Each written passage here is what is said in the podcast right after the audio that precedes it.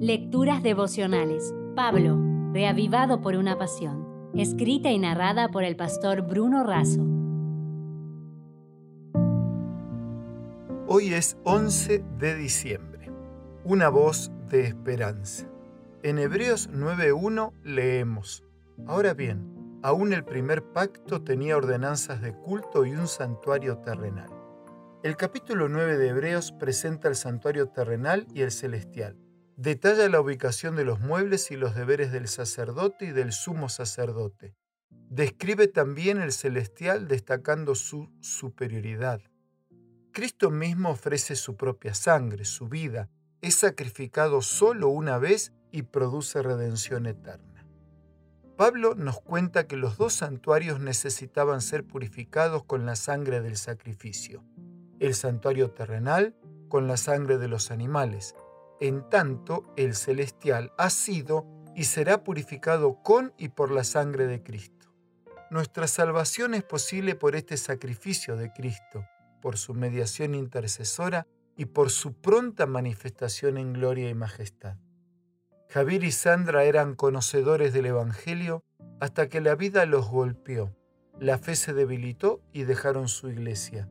Fueron cuatro años de luchar solos, tiempos muy difíciles, tristes y sin esperanza. Sentían la necesidad de congregarse y clamaban por un rebaño y un pastor. Escuchaban siempre una emisora evangélica. Fueron a varias iglesias buscando el camino, la verdad y la vida. Iban con expectativas y regresaban con decepción. Una tarde, su radio cristiana, por unas interferencias, estaba pasando música secular.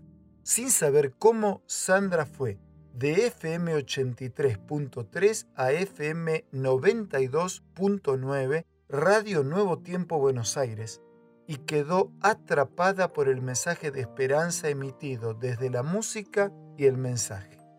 Al llegar Javier del trabajo le contó su experiencia y se hicieron oyentes permanentes.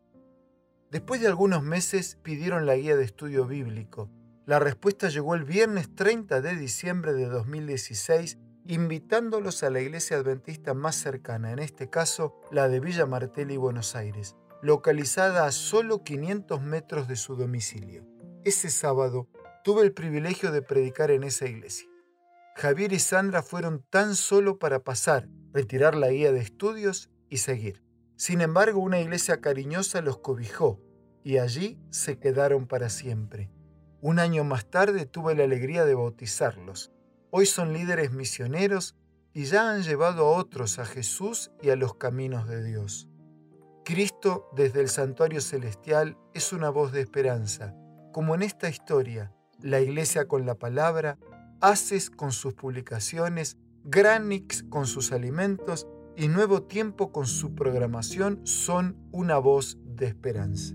Amigo, haz oír bien fuerte esa voz. Muchos como Javier y Sandra están necesitados de escucharla. Si desea obtener más materiales como este, ingrese a editorialaces.com.